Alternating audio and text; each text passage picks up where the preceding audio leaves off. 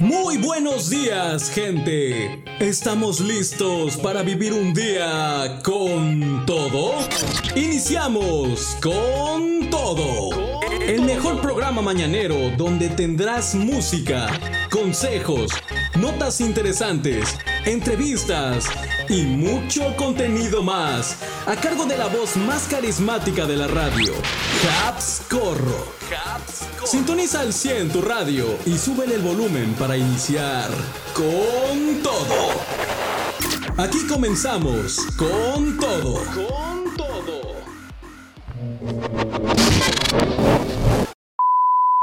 Con todo.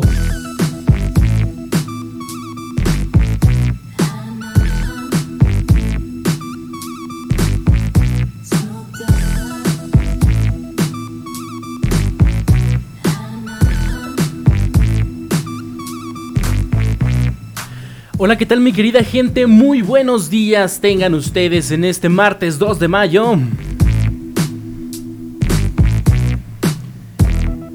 Ya son las 10 de la mañana con 3 minutos y estamos comenzando un episodio más de este su programa con todo. Les habla desde esta transmisión directamente en vivo totalmente su amigo y servidor Habscorro.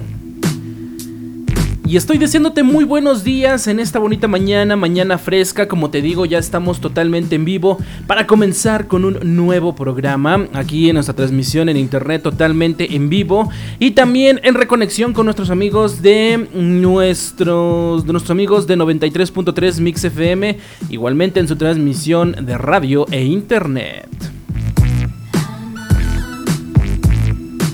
Así que bueno, ya estamos puestos, ya estamos conectados, ya está todo cargado, calibrado por acá. Es martes, eh, muchos le están diciendo Lourdes, ahorita que estaba viendo ahí redes sociales, eh, están disfrutando de Lourdes porque pues ayer no se trabajó, ayer fue este Lumingo o Dunes. y ya pues hoy parece ser que ya todos nos reintegramos al trabajo, los chicos ya van a la escuela y pues todo normalito, ¿no? Hasta el próximo puente.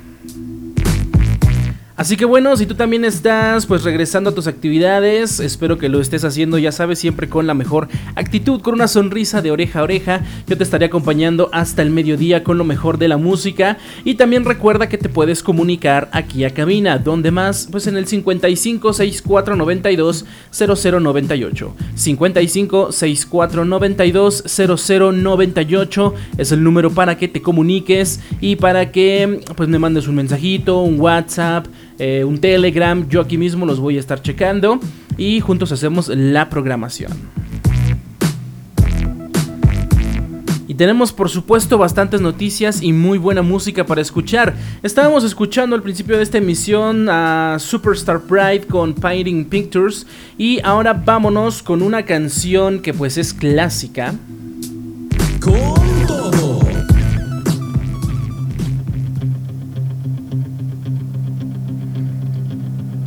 Debes ubicarla seguramente, este intro es de los más famosos.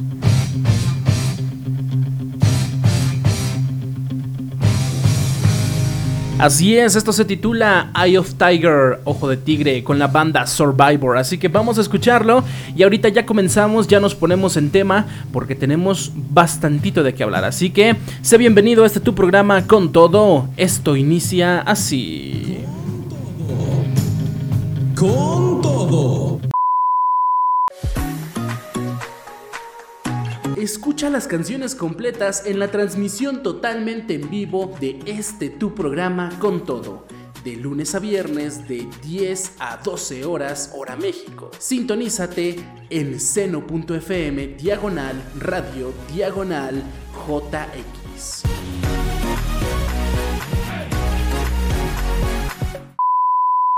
Con todo. Pues ahí lo tuvimos, ahí tuvimos este temazo de Survivor, Eye of Tiger. Esta canción que sin duda la pones de despertador y la dejas correr completa. Y te, te avientas este, 50 flexiones, 200 lagartijas. Y una hora de cardio así seguiditas, ¿no?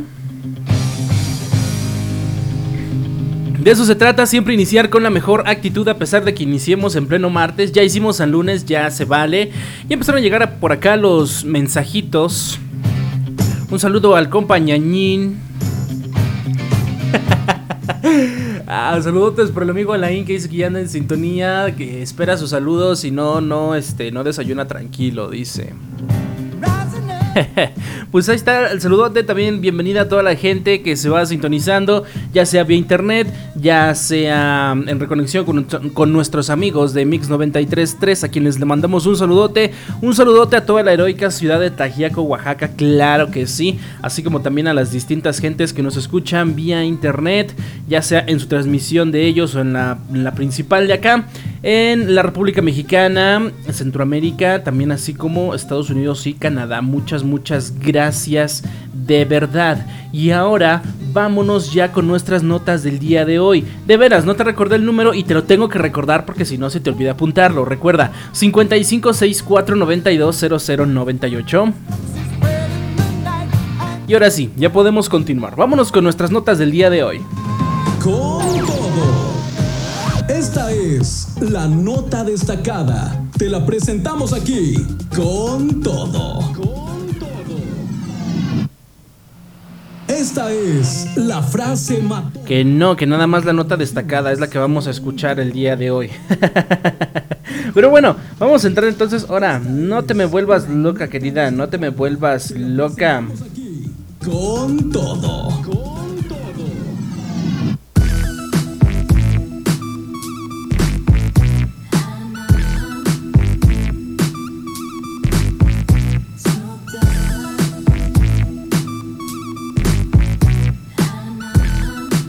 Volvemos a iniciar. Con todo. Órale, de que se nos vuelve loquilla la computadora, ya vamos a necesitar reemplazar equipo, ya va siendo hora de estrenar. Bueno, fuera que pudiéramos estrenar cada que se nos aloca el equipo, pero no. Ya, ya se compuso, ya se puso tranquila esta cosa. No, la frase matona recuerda que la aventamos hasta el final de nuestra transmisión. Ya sabes, siempre para irnos con algo de positivismo en mente. Si quieres mandar algo de este tipo, ya sabes, alguna reflexión, algún poema, una frase chida que te haya gustado por ahí, que digas, ah, yo quiero que todo el mundo la escuche, mándamela aquí a cabina y ya sabes que con gusto aquí la compartimos, ¿sale? Entonces, vámonos ahora sí con nuestras notas de hoy.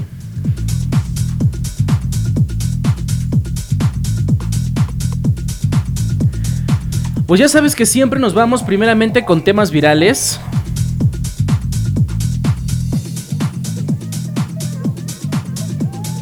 Lo que está dando vuelta en redes sociales. ¿Y qué tenemos para el día de hoy? Bueno, boxeador denuncia a empleados de Walmart por presunta discriminación. Él menciona, ¿por qué nos vienen siguiendo? El boxeador y sus hijos habían acudido a la tienda a comprar coches de juguete, pero fueron acosados por el personal de la tienda departamental. Con información de reporteindigo.com, un profesor de boxeo que trabaja en un gimnasio de la Ciudad de México denunció que fue acosado por una empleada de la tienda Walmart. A través de TikTok, el usuario misionero del box publicó un video donde se ve que discute con varios empleados de Walmart después de que estos le siguieran sin justificación alguna, mientras él y sus hijos simplemente caminaban por los pasillos. Menciona, esto nos pasó hoy en Walmart de Portal Centenario. Qué mal que haya gente que actúa así, escribió en la descripción del video. Los hechos se registraron en el centro comercial ubicado en Portal Centenario, ubicado en Álvaro Obregón. ¿Y qué pasó en el Walmart Portal Centenario? El video comenzó con el boxeador caminando por los pasillos de la tienda con el celular apuntando hacia una mujer empleada del lugar que lo seguía. Menciona, aquí nos damos cuenta que nos viene siguiendo esta señora en Walmart Portal Centenario, dice en el video. ¿Por qué nos viene siguiendo? Oiga, siempre nos viene siguiendo, a mis hijos también siempre los andan acosando, por eso estoy grabando, porque siempre que vienen a comprar carritos los acosan, quisiera yo saber cuál es la razón, dice el boxeador mientras encaraba a la empleada. Enseguida, la mujer se tapó el rostro y llegaron elementos de seguridad que intentaron quitarle el teléfono al profesor. El hombre de inmediato reaccionó y pidió a los uniformados hablar con el gerente de la tienda.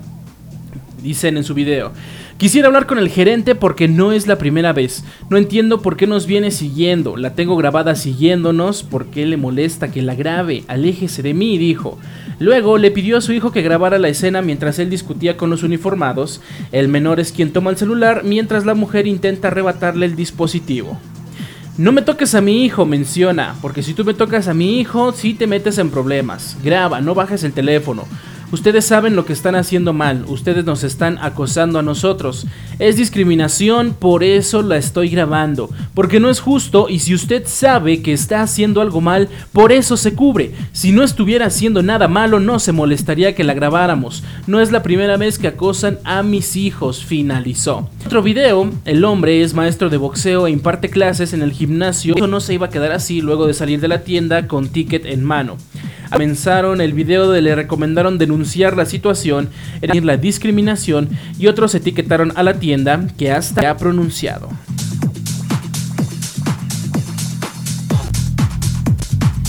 Pues sucede bastante, ¿no? Sucede bastante mucho en, en, este tipo de tiendas, en tiendas departamentales que todavía aplican el de cómo te ven, te tratan, ¿no? Si te ven entrar, pues vestido a lo mejor de manera informal, como mucha gente les llama, de sudadera, gorra, no sé. Em, si llevas tatuajes también, muchas veces siguen aplicando esa del por cómo ven, te, de por cómo te ven, te tratan. Este, y pues sí, prácticamente estos ya llegan a ser actos de discriminación. A menos que la persona esté haciendo algo realmente sospechoso, pues para eso tienen cámaras de seguridad, no solamente para actuar en esto que hay nada más porque viene con su pues poder plano de delincuente. Es las tiendas deberían trabajar un poquito mejor en esto. Yo sé que también crees, pero pues no creo que no son la persona, al parecer no es la primera vez y siempre que te vayan a dar de igual modo. A muchos nos ha pasado, me ha pasado a mí, me ha pasado a mí que ir con la capucha arriba o con la gorra puesta, este, luego luego empiezan a desconfiar de ti, ¿no? Entonces, pues creo que sí es algo que se debe mejorar y trabajar estos temas todavía de, ¿no? ¿A ustedes les ha pasado algo similar o les han querido a lo mejor, no sé, pasar báscula en alguna tienda de estas? Porque luego también llega a pasar, ¿no? Recuerda el 564-920098, platícame tu caso si es que es el caso.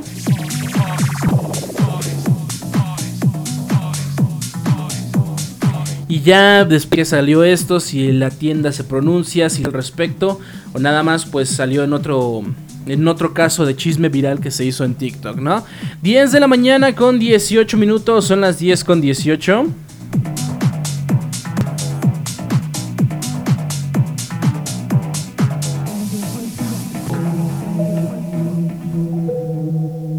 Vamos con más música. A continuación se llama Classy 101 a cargo de Faith y Young Miko. Vamos a disfrutarla. Mensajito. Vamos a poner la canción, ahorita lo leo. Y ahorita checamos onda. Sale y vale. 10 de la mañana, 18. Estás en tu programa con todo. Así que, música. Con todo. Escucha las canciones completas en la transmisión totalmente en vivo de este tu programa con todo. De lunes a viernes de 10 a 12 horas hora México. Sintonízate en seno.fm diagonal radio diagonal JX.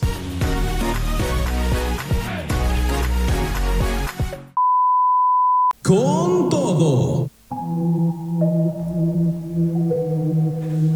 Son ya las 10 de la mañana con 22 minutos, 10 con 22. Acabamos de escuchar Classy 101 a cargo de Fate y Young Miko. Vamos a continuar platicando por acá. Me estaban mandando un mensaje de que el día de ayer dije que iba a poner la del colesterol de Fito Paz. Claro que sí. Es que el día de ayer, si estuvieron escuchando, eh, pues nos quedamos a de ver la canción. Yo creo que sí los dejé prendidillos porque estaban poniendo de fondo en la última nota la canción esta de Se me sube el colesterol de Fito Páez, Fito Olivares, ¿cuál Fito Páez? Ya ando cambiando el apellido. Ahorita claro que sí, ahorita la dejo sonar para que la disfruten, como de que no, pues se quedó guardada desde el día de ayer, ni modo que no suene completa. Ese era el mensajote que teníamos por acá. Gracias. 5564920098 y gracias por recordarme, ¿eh? para que comunícate, ya sabes, si nos quedamos pendientes de algo, si algo se me está pasando igual, ya sabes que aquí entre todos hacemos la programación.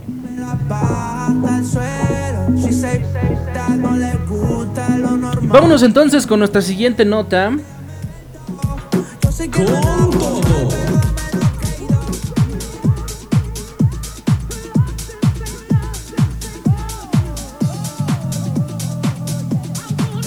Vámonos con temas de entretenimiento y polémica de los espectáculos porque eh, seguimos con el caso de Richie O'Farrell que estuvimos platicando desde la semana pasada todo lo que se ha vivido a raíz de los en vivos que hizo este estandopero. Y bueno, ahora es el turno de Sofía Niño de Rivera, porque ahora ella reúne pruebas y prepara demanda contra Ricardo O'Farrill, según algunas revistas de espectáculos. Porque la comediante fue acusada por Ricardo O'Farrill de serle infiel a su esposo. Todo con esto con información de radioformula.com. Pues Sofía Niño de Rivera está preparando una denuncia en contra de su colega y ex amigo Ricardo Farril luego de que este hiciera un live acusándola de serle infiel a su actual esposo. Según la revista TV y Novelas, la comediante está en busca de argumentos para demandar a Ricardo Farril luego de que éste se lanzara en contra de sus compañeros comediantes por haberle negado la entrada a la boda de Mauricio Nieto y Carla Fernández. Eh, ¿Qué dijo Farril acerca de Sofía Niño de Rivera? Bueno, a través de un en vivo que hizo en sus redes sociales, el comediante aseguró que a Niño de Rivera le dejó de hablar por dos razones. Mencionó, una porque se me hace una persona deleznable. Cuando empezó a trabajar en TV Azteca nos trataba mal a todos. Siempre le ha hablado horrible a la gente. Eh, además, la calificó de egocéntrica y mentirosa y la acusó de hacerle daño a muchas personas. E indicó que un rumor señalaba que Sofía Niño de Rivera le era infiel a su pareja Jorge Bermúdez Butcher, con quien está casada desde 2018 con Alex Díaz. ¿Qué dijo también al respecto Mau Nieto sobre lo ocurrido en su boda con Ricardo Farril? Bueno, quien apareció una semana después de lo ocurrido fue Mau Nieto, pues a través de sus redes sociales emitió un comunicado en el cual dijo estar cansado de los insultos contra él y contra su esposa. Él menciona, Richie fue invitado a la boda como todos los demás, con todo el corazón y ganas de vivir un gran momento. Llegó en un estado muy inconveniente, deplorable. No soy un experto ni voy a afirmar que venía drogado, pero llegó muy agresivo y distinto al Richie que invitamos, señaló Nieto. Por su parte, también eh, la mm, comediante Sofía Niño dijo, o más bien trascendió que Sofía pues había buscado argumentos para demandar a Ricardo Farril por aparentes calumnias comentadas en el live y en su conversación con Mau Nieto por WhatsApp y que el mismo Ricardo compartió. Nieto también buscará una compensación legal por Richie por arruinarle su boda. Pues bueno, parece ser que Mauricio Nieto asegura que Ricardo O'Farrill le aventó un porro encendido a Daniel Sosa empujó y aventó gente por lo que lo sacaron de la boda y, la y a la tornaboda llegó con personas armadas a las que contrató. Pues bueno, ya están saliendo a dar sus diferentes versiones. Eh, las últimas noticias que tenemos de Ricardo Farril pues ya las mencionamos, que ya está recibiendo pues atención. Por atención queremos entender que está recibiendo algún tipo de tratamiento, sobre todo por lo que dijo su padre en sus redes sociales de él, que pues gracias a todas las personas que se preocupaban por su estado, que ya estaba recibiendo atención profesional, lo cual nos da a entender eso. Sin embargo, no sabemos qué tipo de atención sea, pero eh, pues parece ser que, que todo esto todavía tiene mucho hilo de dónde ir jalando, ¿no? Y pues bueno, veremos entonces qué es lo que sucede con este tema. Son las 10 de la mañana con 27 minutos, 10 con 27. Vamos a hacer nuestra pausa, vamos a hacer nuestra pausa comercial y ahorita regresamos para seguir platicando en este tu programa con todo. Yo soy tu amigo Habscorro, sigue en sintonía.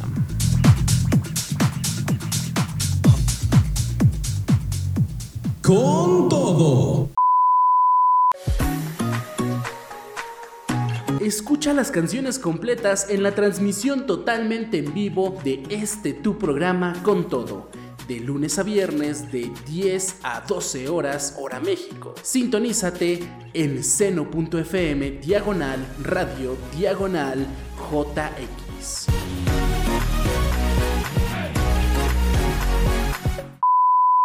Con todo. Te con no lo sé.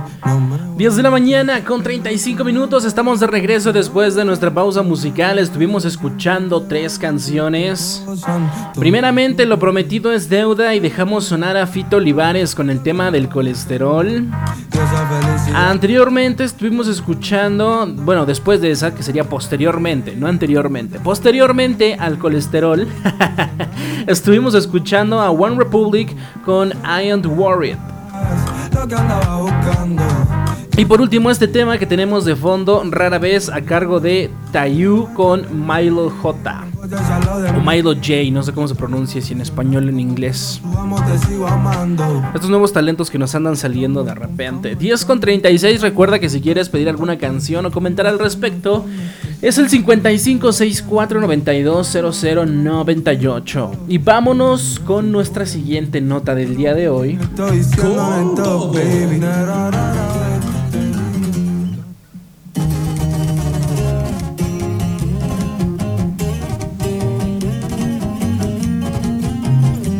Así es, vamos a hablar un poquito acerca de lo que está sucediendo en la escena mexicana. No, no me equivoqué de, base, si es esa.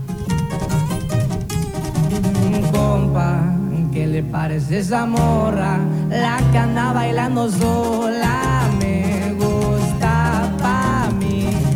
Eh, quieras o no, esta canción ya la identificas, escucha la voz que es a cargo de Peso Pluma, el tema que se titula Ella baila sola pues hay controversia alrededor de esta canción, todo porque Pedro Tobar, creador de esta canción Ella baila sola, le reclama a Peso Pluma por no darle crédito.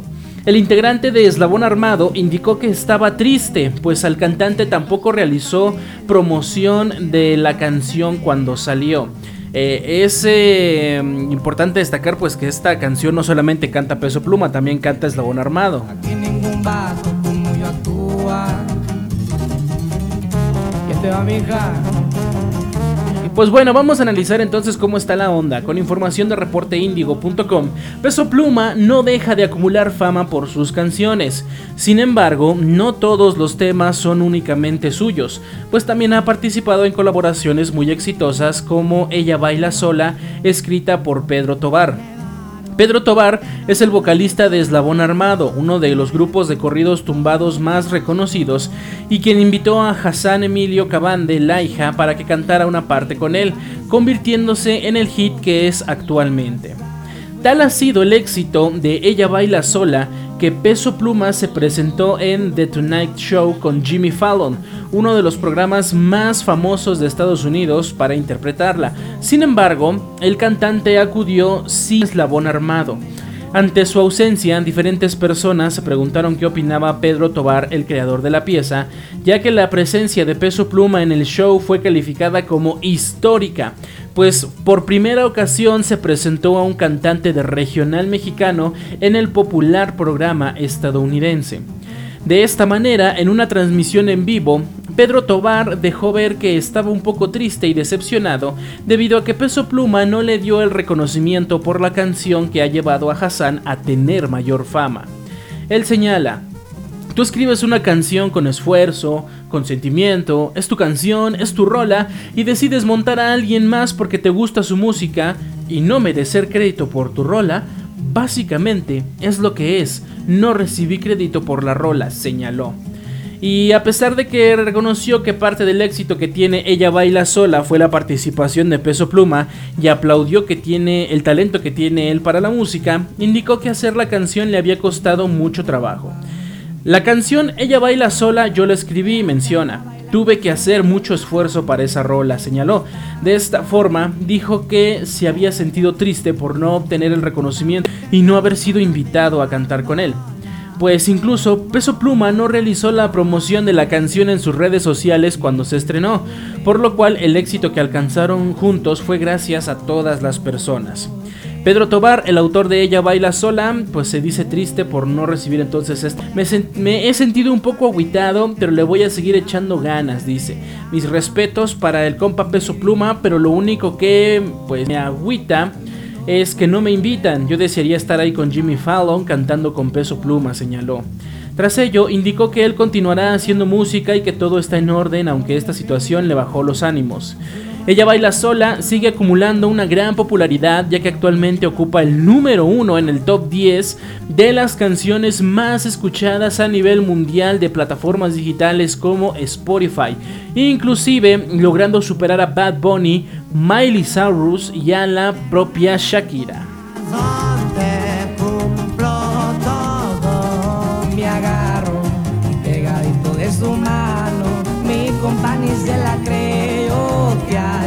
Pues bueno, al parecer sí luego llegan a suceder estas cosas en el ámbito musical, ¿no?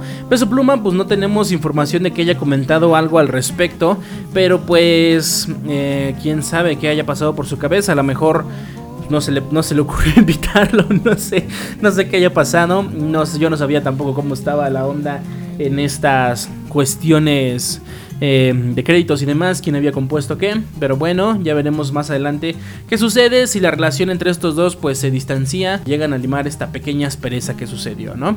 10 de la mañana con 41, pues ya que andamos con esto, vamos a escuchar la rola completa ya que la tenemos aquí puesta.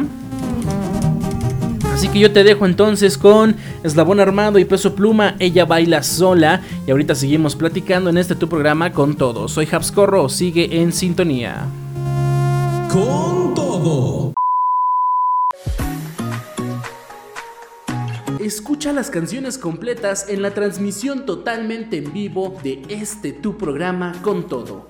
De lunes a viernes de 10 a 12 horas hora México. Sintonízate en seno.fm diagonal radio diagonal JX.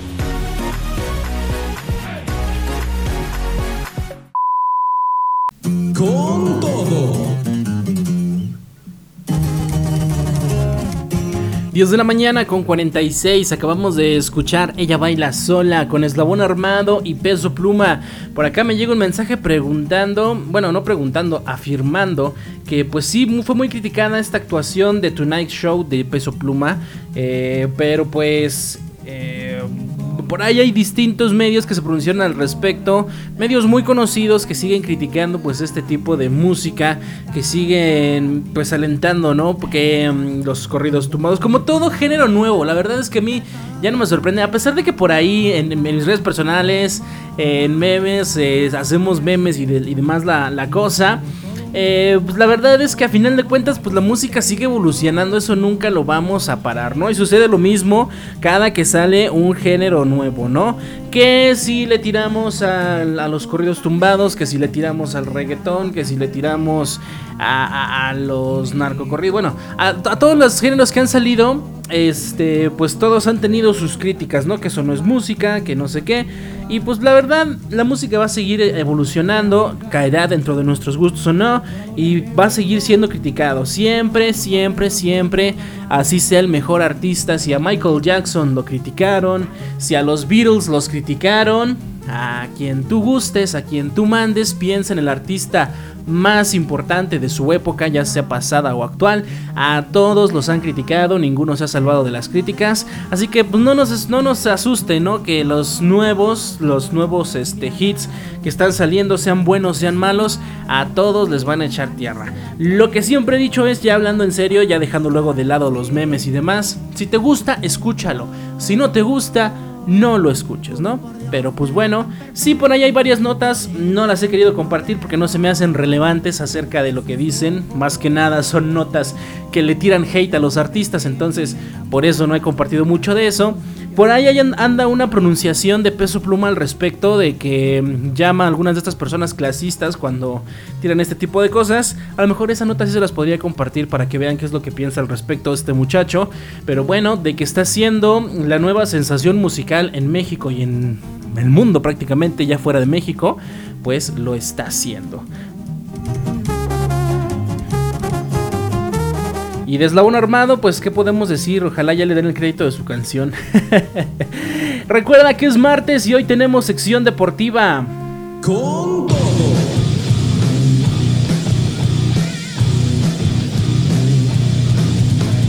Así es, recuerda que martes y jueves tenemos noticias deportivas aquí en este tu programa con todo. Así que vámonos con esta sección de una vez.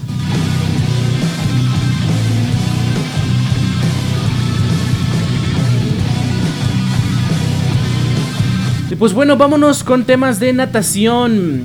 Gorda, chaparra y de piernas cortas. Nadadora denuncia acoso de su entrenadora. Teresa Alonso señaló directamente a Adriana Loftus por minimizarla y hacerle bullying. Con información de mediotiempo.com, la mexicana Teresa Alonso, subcampeona de natación artística en los pasados Juegos Panamericanos, rompió el silencio para denunciar el acoso que sufrió por parte de su entrenadora Adriana Loftus. Tal acoso provocó que la atleta fuera a dar al hospital, por lo que no cayó más y ventiló esa terrible situación que vivió. Eh, ella menciona, me hizo bullying, me decía gorda, chaparra y de piernas cortas. Fui su costal de boxeo. Sufrí sangrado de tubo gástrico. Oriné y evacué con sangre y cuando estaba en el hospital solo me escribió para preguntar cuándo iba a regresar a los entrenamientos, dijo la afectada. Alonso quiso contar la situación que vivió en busca de que autoridades hagan algo y ya no exista más acoso, pues dice que también sus compañeras Karen Soto y Madison López fueron víctimas. Siguió narrando. Cuando mostraban los resultados de exámenes, mis números estaban normales. Sin embargo, ella me decía, tienes bien el porcentaje de músculo y grasa, pero yo te veo gorda. Karen Soto estaba destinada a ser la mejor de nosotras, la próxima capitana del equipo, pero fue a parar al hospital con mononucleosis a raíz de los trastornos alimenticios que nos provocaron. Madison López sufrió cólera, se arrancaba los sueros para irse a entrenar, pero después renunció al equipo. Teresa Alonso explicó que su estatura de unos 60 metros es similar a la de algunas atletas japonesas, pero eso era un pretexto para que su entrenadora le dijera cosas malas. Dice, me decía que no podía competir en dueto por chaparra y si destacaba con mi buena técnica me minimizaba. Sostener giros se me facilita. Ella, en vez de decirle a las demás chicas que subieran el nivel, a mí me pedía bajarlo porque me hacía notar. La violencia de esta entrenadora es algo patriarcal, machista, la exigencia no es igual a la violencia, dice. Sufrí bullying como el que le hacen a algunas chicas en la secundaria. Bueno, hablando un poquito acerca de Teresa Alonso, ella es una gran atleta mexicana de nado sincronizado en la última década. Tiene finales en mundiales, medallas de plata en los Panamericanos de Toronto 2015 y Lima 2019. Además, 3 de oro en los Juegos Centroamericanos y del Caribe del 2018. Es estudiante de Ingeniería Electrónica y actualmente está fuera del equipo nacional desde 2020 cuando denunció los abusos, pero sigue al tanto de la realidad de sus excompañeras a quienes criticó por su falta de solidaridad y por aparecer en una campaña para vender trajes de baño porque supuestamente no tienen dinero.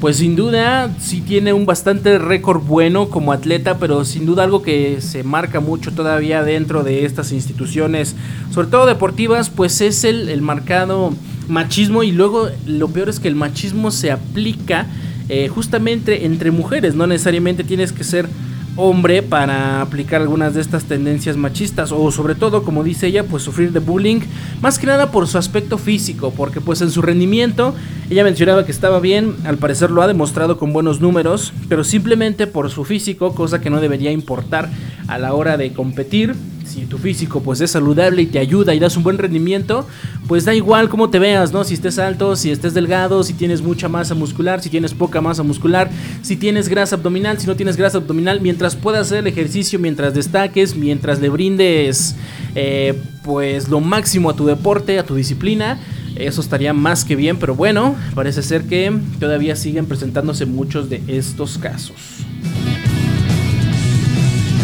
En otras noticias, muere en alberca hija de dos años de Shaquille Bador de Tampa Bay.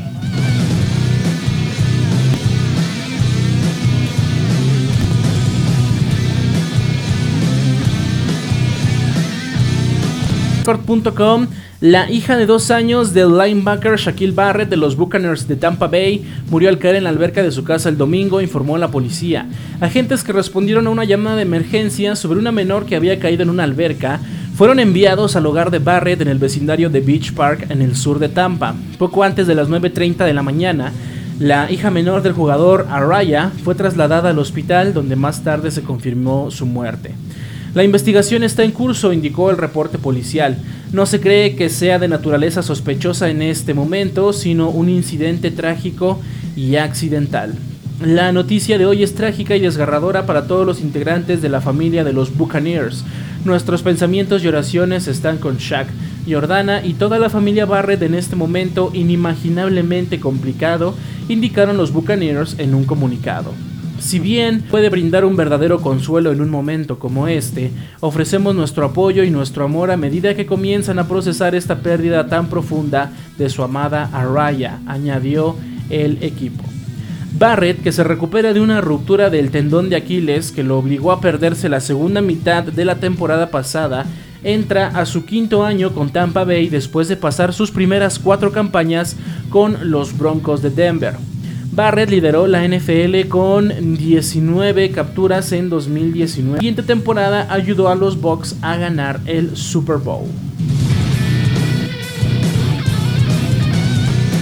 Lamentable situación de este jugador de Tampa Bay. Ojalá pues que pueda ser lo más eh, pues lo más liviano posible ese dolor porque no me imagino no que llegaré a suceder algo que a alguien le pase algo similar, pues sin duda es inimaginable y que a nadie se le desea. Vamos con nuestra última nota deportiva. Y hablando ya, vámonos a regresarnos con el fútbol mexicano, vamos al deporte nacional. Quedó listo el disputado repechaje Cruz Azul contra Atlas entre los partidos más atractivos. Una vez concluidas las 17 jornadas del clausura 2023, está definido el repechaje de donde saldrán los rivales de Rayados, América, Chivas y Toluca. Con información de mediotiempo.com, el torneo clausura 2023 llegó a su fin y tras una fase regular con grandes duelos, finalmente todo ha quedado definido en la tabla general. Monterrey, América, Chivas y Toluca tienen su boleto directo a los cuartos de final mientras que también quedó listo el repechaje con sus 8 clubes. ¿Qué equipos van al repechaje 2023? Los que jugarán repechaje del torneo clausura 2023 son Pachuca, León, Tigres, Cruz Azul, Atlas, Puebla, San Luis y Santos. Gallos Blancos del Querétaro, que sumó 20 puntos y quedó en el sitio 10, no podrá jugar el repechaje al haber concluido último en la tabla de cocientes y por reglamento está descalificado. Los horarios y los días en los que se disputarán estos partidos del repechaje a un juego serán ratificados por los clubes, participantes y anunciados en breve por la Liga MX. El reglamento de la misma, en su artículo 17, indica que la fase de reclasificación se jugará en fin de semana, mientras que el artículo 18 establece que deberán ser dos en sábado y dos en domingo. Entonces, ¿cómo quedaron los partidos del repechaje? Pachuca contra Santos, León contra Atlético de San Luis, Tigres contra Puebla y Cruz Azul contra Atlas. Hablando de Pachuca contra Santos, los Tuzos del Pachuca vencieron en su último partido a los Gallos Blancos del Querétaro, pero no les alcanzó para ingresar directo a la liguilla. Su contrincante será Santos Laguna, que terminó en la posición 13, pero gracias a que Querétaro no puede jugar esta fase, será uno de los que dispute el repechaje. Este duelo sería programado para el sábado a las 19 horas. En la jornada 14 del torneo, los Tuzos de Almada se metieron a mm, pues aquí y consiguieron una victoria de 4-1 sobre los Guerreros, siendo este el antecedente más reciente entre ambos equipos. Ambos equipos ya se enfrentaron en el repechaje del torneo Apertura 2020 y los Tuzos clasificaron gracias a un triunfo 3-0. Es uno de los duelos con más historia en fase final. Disputaron la final del verano 2001 que ganaron los Guerreros. Hablando de León contra San Luis, la Fiera, que tiene la mente puesta en la Liga de Campeones de CONCACAF, venció a Tigres en la jornada 17. Gracias a esto, clasificó en el sexto lugar. Su rival será Atlético de San Luis, que se aferró al empate con Atlas en la última fecha y con eso se metió a esta fase. Este duelo sería programado para el domingo a las 20 horas. El antecedente entre ambos equipos se remonta a la jornada 1 en el estadio Alfonso Lastras, donde la Fiera salió victoriosa 2 a 1. Eso le dio sus primeros puntos en la campaña y será un duelo inédito en el repechaje. Hablando de Tigres contra Puebla, la franja se aplicó en la última jornada del torneo y gracias a su victoria sobre Tijuana se metió al repechaje. Su rival serán los Tigres. Los felinos quienes quieren uno de esos semestres con dos títulos y mientras se concentran en las semifinales de la Conca Champions también buscarán derrotar al Puebla. Este duelo sería programado para el sábado a las 21 horas. En la jornada 16, un gol de André Pierre Guignac marcó la victoria de Tigres en el Estadio Universitario, el lugar que será el escenario para un nuevo capítulo entre ambos clubes. Solo existe un antecedente de liguilla entre ambos y ese fue en el verano del 2001. La franja clasificó tras un global 5-3.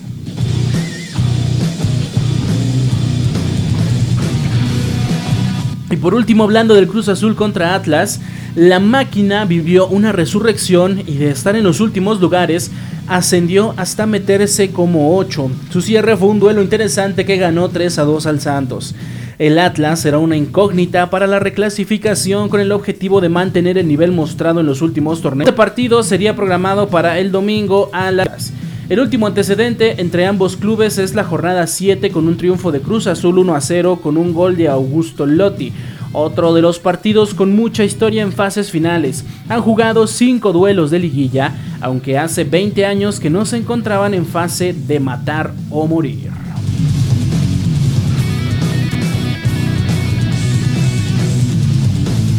Pues bueno, veremos qué tal les va a estos equipos, quién se corona campeón de esta jornada, bueno, de, esta, de este duelo que es el Clausura 2023 y veremos quién se lleva pues la presea mayor.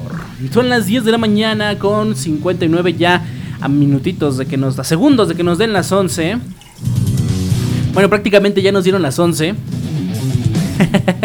Así que vámonos con una pequeña pausa musical y ahorita regresamos para seguir platicando. Esta fue la sección deportiva. Recuerda que todos los martes y jueves tenemos notas deportivas para ti en este tu programa de Con Todo. Y ahora sí, vámonos entonces con la música y ahorita regresamos con todo. No te despegues, sigue en sintonía.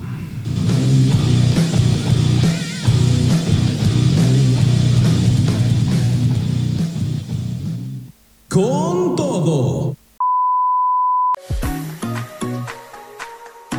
Escucha las canciones completas en la transmisión totalmente en vivo de este tu programa con todo. De lunes a viernes de 10 a 12 horas hora México. Sintonízate en seno.fm diagonal radio diagonal JX.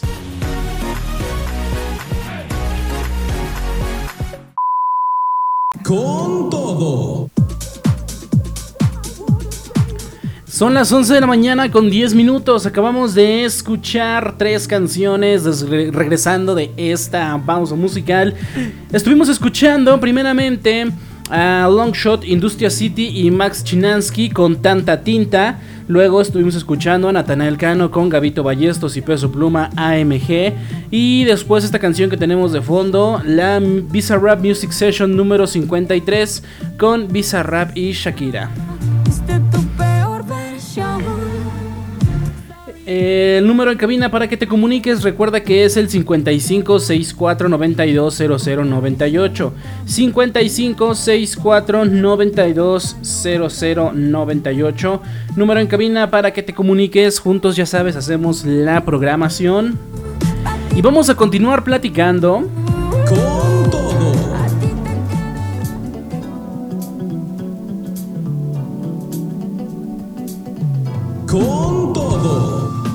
11 de la mañana, 11 minutos. Pidan un deseo.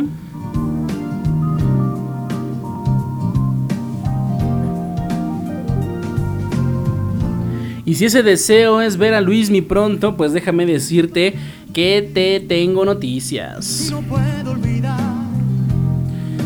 Hace un aproximado de dos horitas, eh, en la mañana justamente de este día, pues tenemos nuevo comunicado en su, para ser específicos, en su cuenta de Instagram del Sol de México, Luis Miguel, hablando acerca de su Luis Miguel Tour 2023. Así que te voy a compartir el comunicado para que te enteres qué es lo que va a pasar con esto.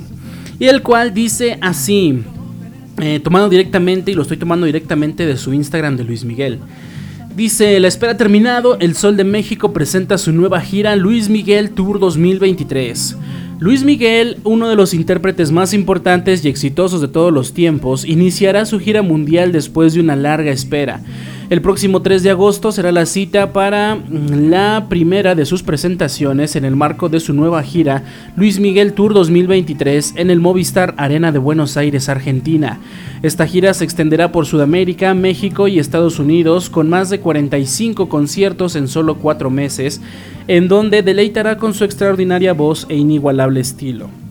Desde el mes de febrero, Luis Miguel mantuvo en suspenso a sus fans sobre su posible gira y fue el pasado 19 de abril que la voz detrás de canciones como La Incondicional, Hasta que me olvides, Ahora te puedes marchar, La chica del bikini azul, Cuando calienta el sol y Suave, anunció su más reciente proyecto musical Luis Miguel Tour 2023, volviéndose viral en solo minutos en todas las redes sociales y medios de comunicación a nivel mundial creando una gran expectativa sobre las fechas y países en donde se llevarían a cabo sus presentaciones. Argentina será el primer país en recibir a El Sol de México desde su última gira México por siempre, realizada entre 2018 y 2019, donde también visitó Estados Unidos, mm, eh, España, perdón, México y el resto de América Latina, la cual fue premiada por la revista Billboard como gira del año. Polystar, la revista internacional más conocida de la industria del entretenimiento en vivo, destacó que Luis Miguel vendió más boletos que cualquier otro artista en el mundo en un periodo de 30 días. Hablar de Luis Miguel es hablar de uno de los artistas más importantes e influyentes de la música en español, quien ha recibido innumerables reconocimientos. En el ámbito digital destacan el convertirse en el primer artista mexicano en superar 8 mil millones de reproducciones en Spotify, acumular más de 10 billones de reproducciones en plataformas digitales y recibir más de 131 millones de visualizaciones mensuales en YouTube. Tras una larga trayectoria, iniciada con la grabación de su primer disco con tan solo 12 años de edad, Luis Miguel ha generado expectativa en generaciones enteras para cautivarlas con su prestigiosa voz y la fuerte presencia de la misma en la cultura contemporánea que, indiscutiblemente, lo identifican como uno de los artistas más relevantes ícono en la historia de la música de habla hispana. Desde la primera ocasión en la que recibió un premio Grammy a los 14 años por el dúo Me Gustas Tal Como Eres con Sheena Easton, que a la fecha conserva el récord de ser el artista masculino más joven en recibir este premio, y a través de su excepcional trayectoria de más de 40 años, Luis Miguel ha vendido más de 100 millones de discos en todo el mundo, cuenta con certificados múltiples de discos de oro, platino y diamante, es ganador de 6 premios Grammy y 6 Grammy Latino. Luis Miguel fue el primer artista latino en ser distinguido con su estrella en el Paseo de la Fama en Hollywood. En 2013, la Asociación de Prensa Internacional de Las Vegas lo honró con su más prestigioso premio, el galardón, el galardón Diamante, y ese día fue declarado como el Día de Luis Miguel. Después de un extenso tour de tres años y medio, logró el récord de la gira con más altos ingresos en la historia de un artista latino en el prestigiado Festival de Viña del Mar en 2012. Eh, Luis Miguel fue condecorado con gaviota de plata, oro y platino, reconocimiento o premio nunca otorgado a ningún artista anteriormente. Luis Miguel ha roto récords de asistencia en cada una de sus giras mundiales y ha recibido numerosos premios. En el Auditorio Nacional, el foro más importante de México, estableció récords de asistencia con 226 presentaciones en este escenario que hasta la fecha no han sido superados. Luis Miguel también ha sido reconocido por tener la gira más larga y taquillera que un artista latino ha realizado. Luis Miguel Tour, gira iniciada en el 2010, la cual duró 3 años y presentó 223 shows en todo el mundo. El regreso de Luis Miguel a los escenarios es el más esperado por el público, pues además de contar con millones de fans, su talento es inigualable. Luis Miguel Tour 2023 promete ser inolvidable, en donde Luis Miguel deleitará a su público con su extraordinaria voz, impecable presencia y una espectacular producción, sello característico de las presentaciones del Sol de México. Luis Miguel Tour 2023 será producida por Cárdenas Marketing Network y Phoenix Entertainment.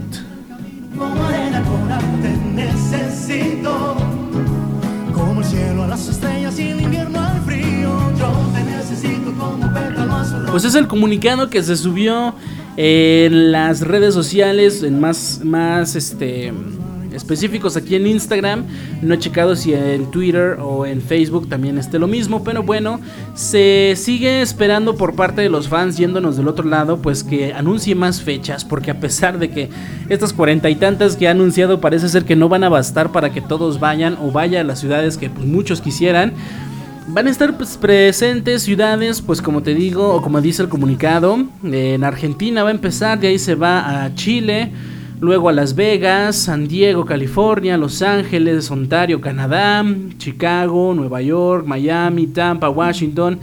A la Ciudad de México va a regresar. Ah, no, primero tiene presentación en Monterrey. En Monterrey va a estar y luego ya viene a la Ciudad de México con tres fechas. De ahí se va a Querétaro, Aguascalientes, San Luis Potosí, León, Puebla, Oaxaca y Veracruz también van a estar dentro de este tour, así como también Morelia y Guadalajara. Sin embargo, en sus, en sus páginas de, esta, de este comunicado o de los que ha subido anteriormente en las imágenes, post y demás, no menciona que haya más fechas por anunciar, así que no sabemos si vaya a haber más fechas. No sabemos nada acerca de lo que ha ah, de lo que han especulado muchos también de que se viene algún nuevo disco por ahí a pesar de que ya él también lo ha comentado. No sabemos fecha de, lanzamiento. Todavía no hay este Ah, sí, ya hay boletos a la venta, ya están presentes, así que pues ahora es momento de ir a correr a apartar los boletos. Nada más que pues recuerda que estos vuelan, así que si tú ya estabas formado, pues que no se te metan en la fila. así que pues bueno, vamos a ver cómo le va a esta gira, el tan esperado regreso de El Sol de México. Así que pues veremos qué onda, cuándo va a abrir fechas. De hecho ya hay en, en Ticketmaster, en la plataforma de Ticketmaster, checándola ahorita, pues ya hay venta general para Las Vegas, Nevada para sí, mm, eh, California, Phoenix, Ontario, eh, Rosemont. No veo por aquí a México, la verdad, ¿eh? Ya hay. No, todavía no. Solamente son eventos internacionales.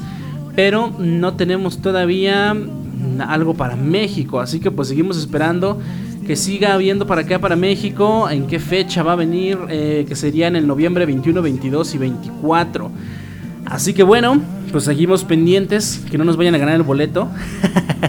Así que pues si tú también quieres ir a la gira o a alguno de los conciertos de nuestro querido Sol de México, pues estate bien pendiente para que no te vayan a ganar el lugar. 11 de la mañana con 20 minutos. Y vamos a continuar con más, pues ya que andamos con Luis Miguel, vamos a escuchar una rolita de él. Esto que suena es Oro de Ley. Vamos a escucharla y ahorita continuamos a seguir platicando en este tu programa con todo. Yo soy Habscorro y sigue en sintonía. Con todo.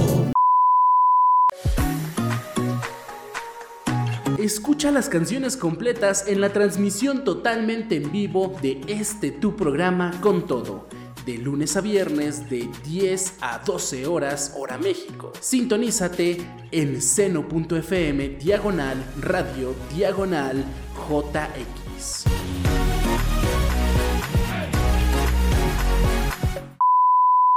Con todo. Pues ahí lo tuvimos, Luis Miguel, Oro de Ley. Ya sabes que también los éxitos del sol suenan aquí en este tu programa con todo. 11 de la mañana con 24 minutos.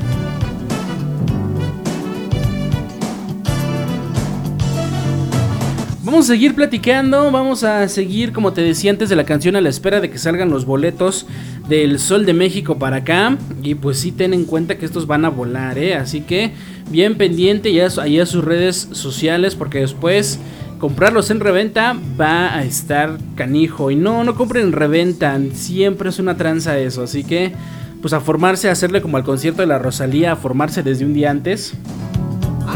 Para ganar lugar hasta enfrente. bueno, vamos a continuar con más temas.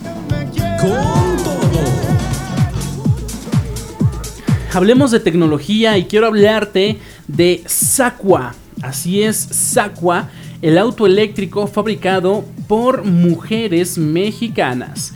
¿Qué te puedo decir de este? Bueno, Es un auto eléctrico, la batería tiene una autonomía de 200 kilómetros recorridos, el uso promedio en 60 kilómetros al día y esta variará según las pendientes, declives, velocidad y los hábitos de manejo con los que se utilice. ¿Quieres conocer más? Pues bueno, ahí te va la nota con información de luznoticias.mx.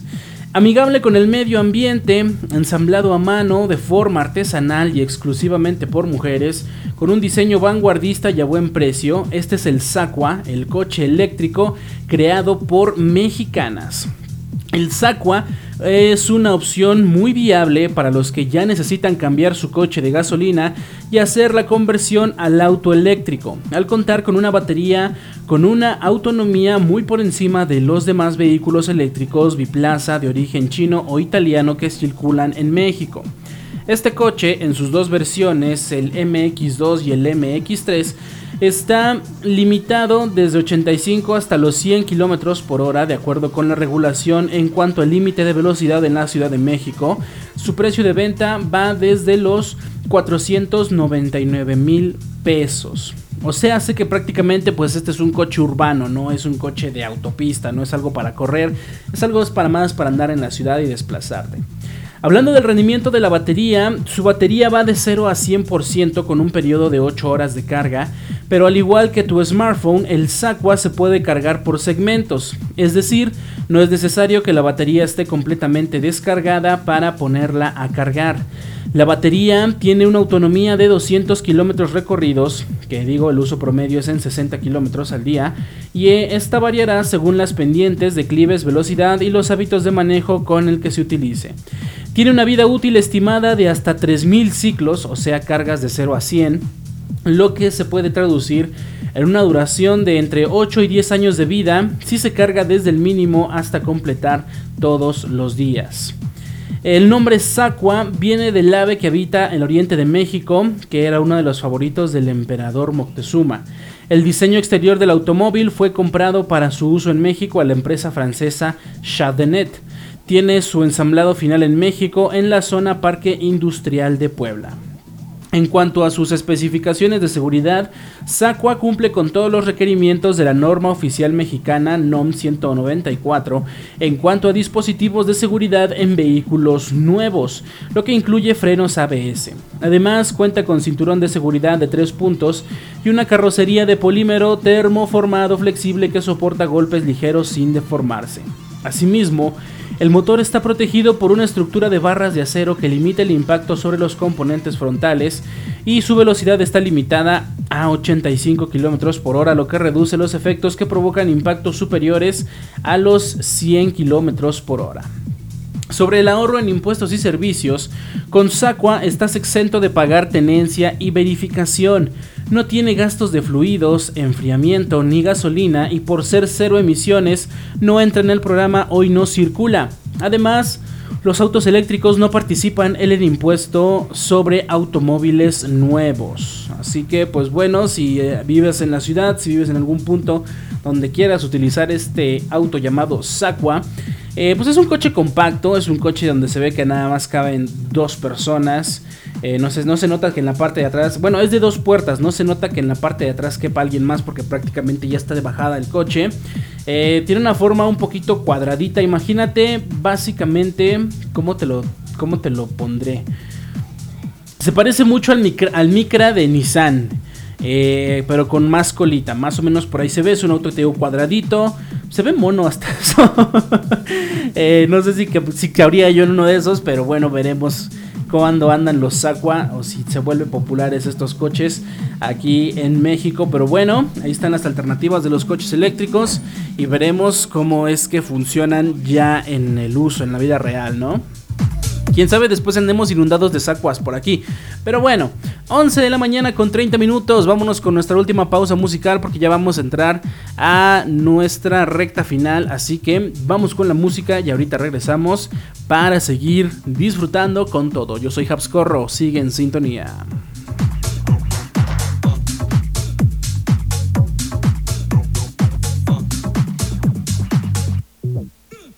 Con todo. Escucha las canciones completas en la transmisión totalmente en vivo de este tu programa con todo de lunes a viernes de 10 a 12 horas hora México. Sintonízate en seno.fm diagonal radio diagonal JX.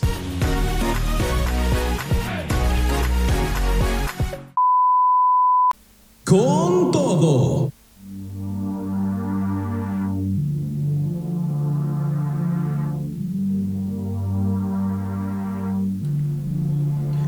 11 de la mañana, 40 minutos, ya estamos de regreso en nuestra recta final de este tu programa con todo. Estuvimos escuchando tres canciones, la cual primeramente fue Kill Bill con S.A.A. Después tuvimos a Tyler Swift con Anti-Hero y a John Lucas y Peso Pluma, La Bebé, este tema que tenemos de fondo. Aún te puedes comunicar, ya sabes, 55 64 92 0098. Comunícate aquí a cabina, mándanos tu mensajito, tus comentarios, si quieres alguna rola, ya sabes. Y bueno, vamos a seguir con nuestro, pues prácticamente este sería nuestro último tema. Con todo. Nuestro último tema que vamos a analizar el día de hoy, te lo quería presentar el día de ayer, pero como te dije, pues nos ganó el tiempo. Sin embargo, es algo que no quería dejar pasar porque pues es bonito volver a vivir, volver a pensar en esos pues viejos tiempos que aunque sabemos que no vamos a poder regresar, pues nos gusta pensarlos y añorarlos, ¿no? Eh, es con referencia al Día del Niño, que ya sabemos todos que se celebró el 30 de abril.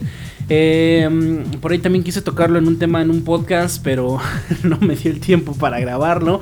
De hecho, me hubiera gustado que saliera hoy en el podcast de Divagancia. Ya sabes que mi podcast de Divagancia subo cada martes cuando hay tema. Pero en esta ocasión, eh, pues voy a tocarte este tema que es más como que, como de nostalgia, ¿no? Hablando acerca sobre lo que fue el Día del Niño, eh, vamos a hablar sobre 10 cosas que todos tuvimos o quisimos tener, pero que ya no existen. Esas cositas que a lo mejor de niño tuvimos y ahora que las vemos decimos, ay, ¿por qué no la guardé? ¿Dónde habrá quedado fulana cosa que yo tenía? A ver cómo, cómo nos pega la nostalgia, ¿no? Bueno, con información de sopitas.com. Pues este 30 de abril se celebró el Día del Niño y la Niña en México y fue un día para muchos de nostalgia, pues ver a niñas y niños en las calles disfrutando de cualquier cosa nos hace recordar esos días donde éramos felices y sí lo sabíamos.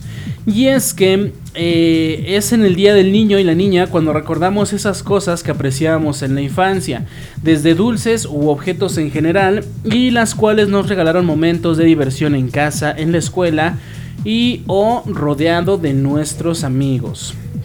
Entonces recordemos de estas cositas, desde revistas hasta objetos con nuestros personajes animados favoritos de ese entonces.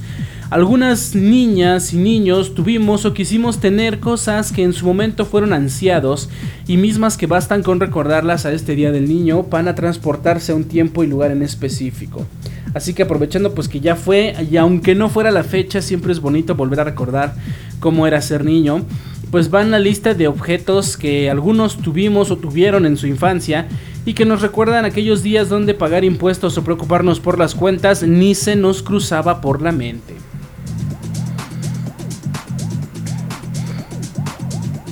Así que hablando de estas cosas, en el puesto 10 tenemos a la revista Universo Big Bang.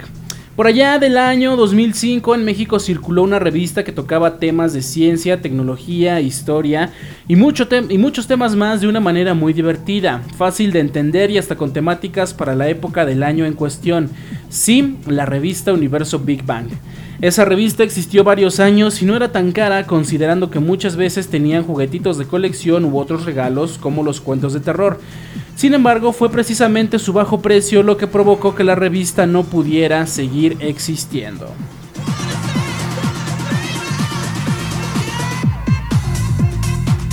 Número 9, el Mario Kart Wii. En abril de 2008 Nintendo revolucionó los juegos de carreras gracias a su edición de Mario Kart para la consola Wii, juego que si bien desde años atrás muchos disfrutamos con el Nintendo 64, ahora se controlaba de manera diferente. La consola Wii traía mandos inalámbricos que te permitían manejar los cards como si tuvieras un volante de verdad, pues tenías que mover tus manos para direccionar a tu personaje y eso nos hizo querer una consola Wii, las cuales se descontinuaron en el año 2014.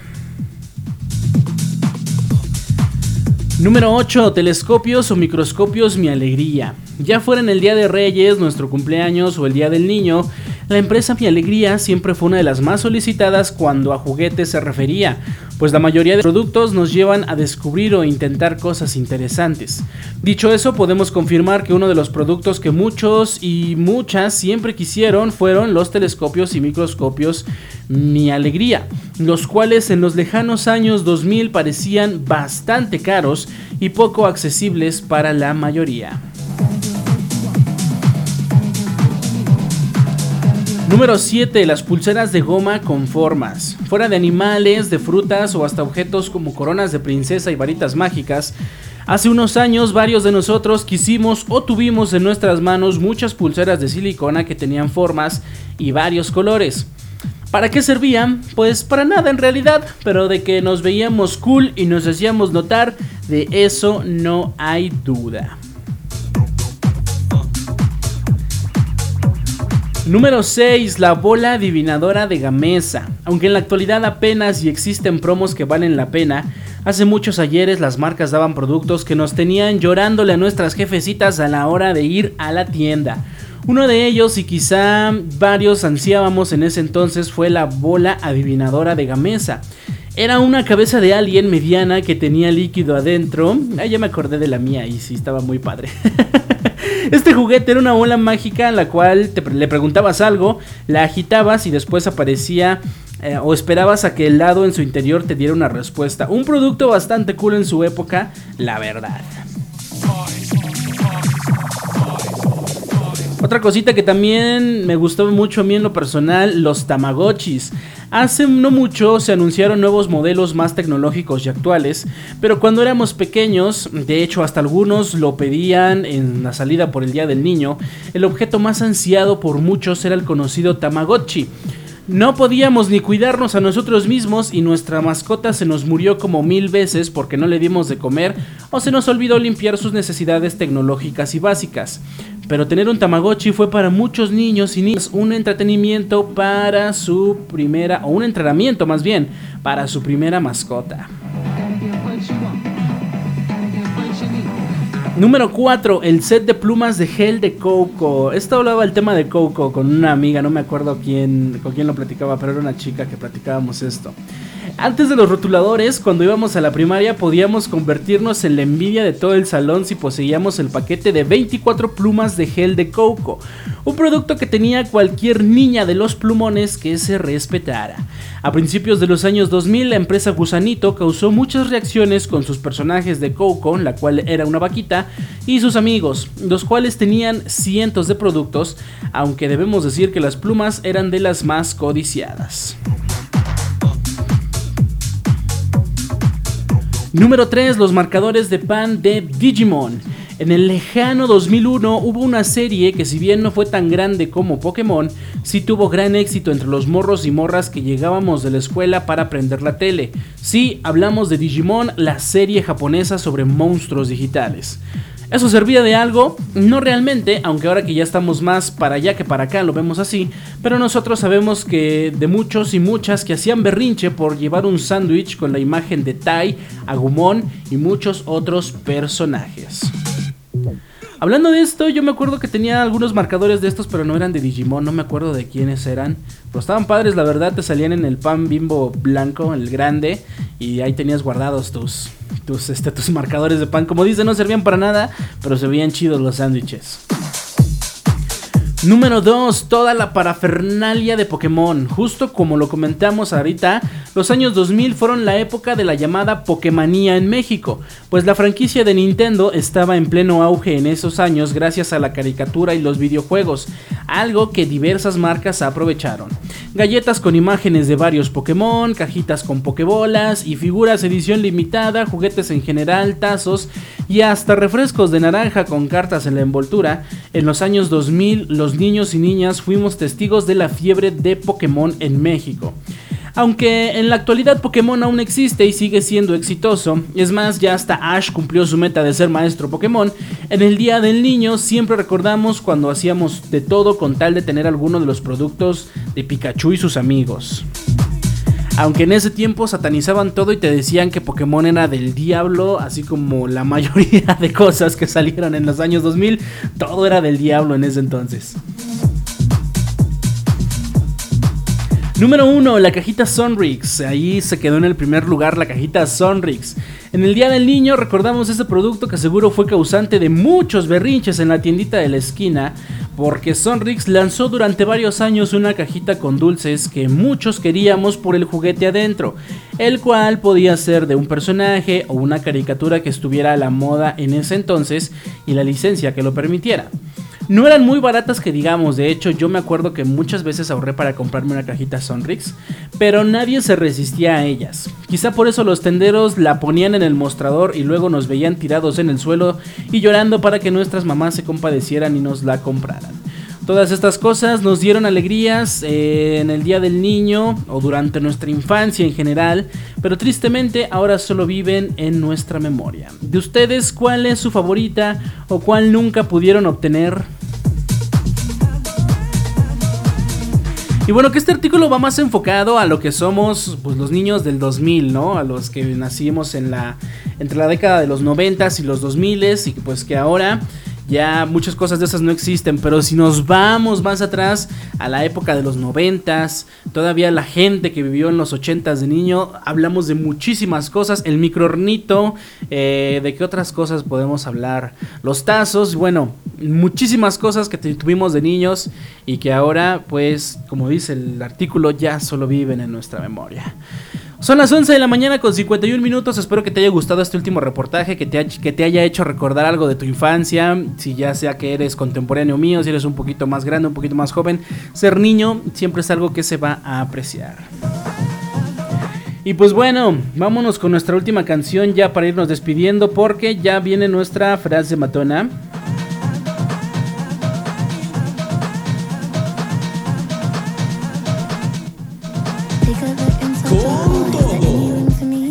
Así que yo te dejo con Boy is a Liar, parte 2 o part 2, con Pink Panthers y Ice Spice.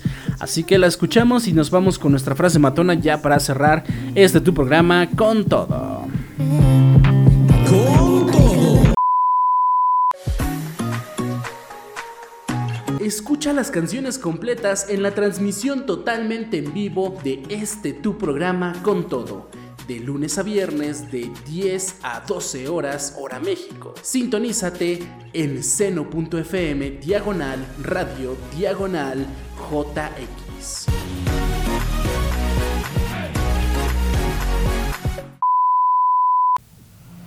Esta es la frase matona para que la recibas con todo. Con todo.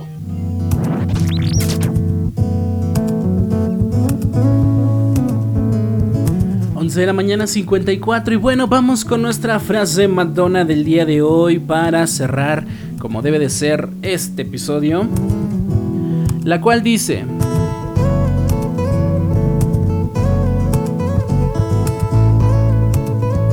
Te pasaron tantas cosas que no merecías, pero te enseñaron que eres mucho más fuerte de lo que creías.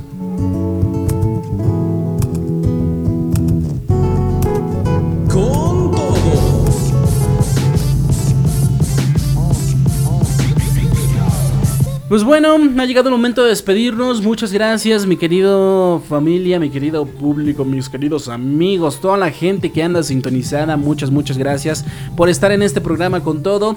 Recuerda que se queda la repetición en plataformas digitales, en formato podcast, para que lo consumas on demand cuando tú gustes y mandes. Ahí en Spotify, Google Podcast, Apple Podcast, Amazon Music, donde quiera que la quieras buscar. Ahí vamos a estar. Cuídate mucho, no olvides seguirme en mis redes sociales personales, Facebook, Twitter, Instagram TikTok, ahí me encuentras como Habscorro. Sigue en Facebook la página de Con Todo, ve a darle un like para que no te pierdas las noticias, que si se te pasó alguna, noticias al momento y otras cositas que compartimos por allá. Y pues bueno, ya hasta mañanita nos escuchamos. Pásate un excelente martes. Bienvenido de vuelta al trabajo después de este puente. Que tengas un excelente día. Buena vibra siempre. Hasta la próxima. Bye bye. Con todo.